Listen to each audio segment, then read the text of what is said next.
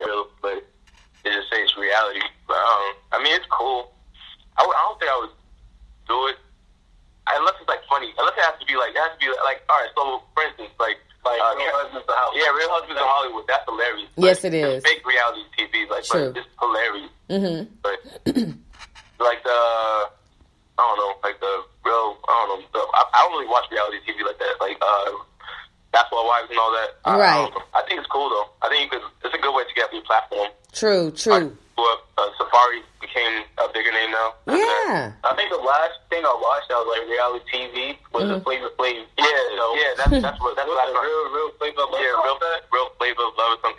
Yeah. something Yes. Like that. Real, no, it's real Chance of Love. That's that's that's the last one with uh, Flavor of Love or something, right? Mm. Wow. Yeah, that was rough. That was real rough. That takes a lot of courage to go on that show because I could never kiss that man in his mouth.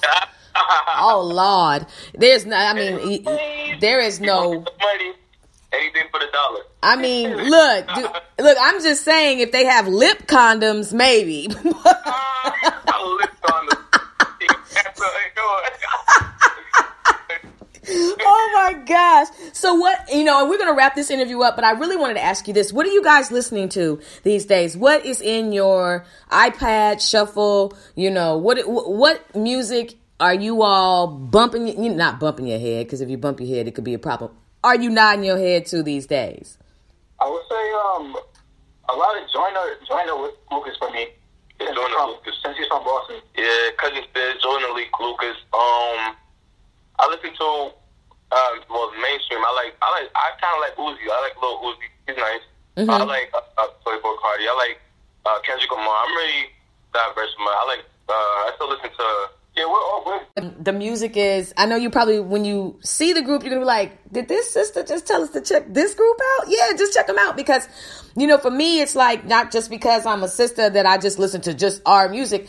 I listen to music, just like you all said. And if it sounds good and if the beats is funky, look, I'm go- I'm going to rock out to it. For a long time, people were like, "Ayana, are you really listening to Footloose?" Yes, I am. I am.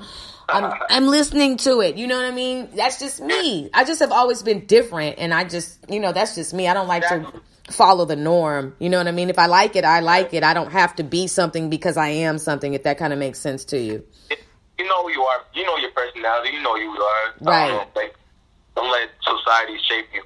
exactly. And so, what is your advice to the people who are even younger than you that would like to pursue an avenue, whether it is cinematography, videography, whether it's co- you know uh, comedy, fashion?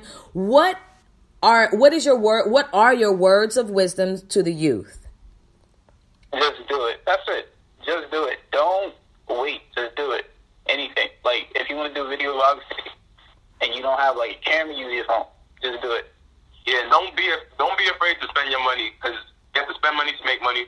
You can't be afraid to invest in your craft. well said so is there any other platform that you are on as far as social media is concerned outside of instagram if somebody may want to get in touch with you or is that just the only one We have Facebook too. Channel for me. Um, spelled the same way. C H N L number four me. Mm-hmm. We also have a Snapchat. YouTube. Spelled the same way. We have a YouTube. YouTube's spelled different. Right?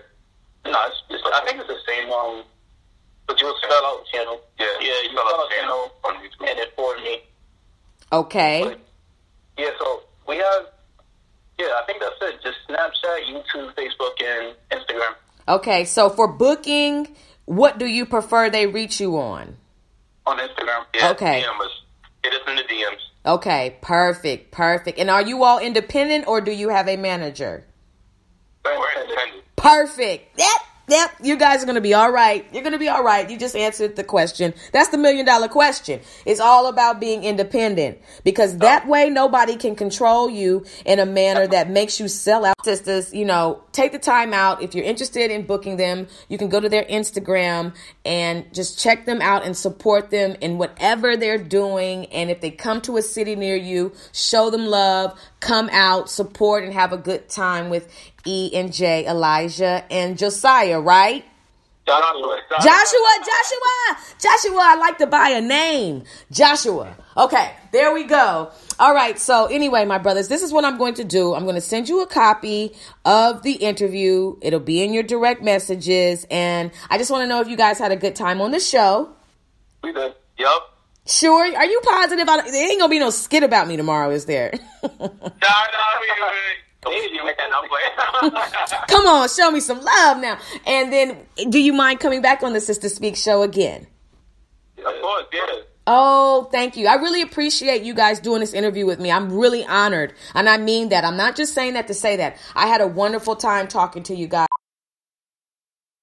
Every day, Comcast Business is helping businesses big and small go beyond the expected to do the extraordinary. Because beyond a simple transaction, there is making a customer for life. Comcast Business, beyond fast. Take your business beyond at ComcastBusiness.com.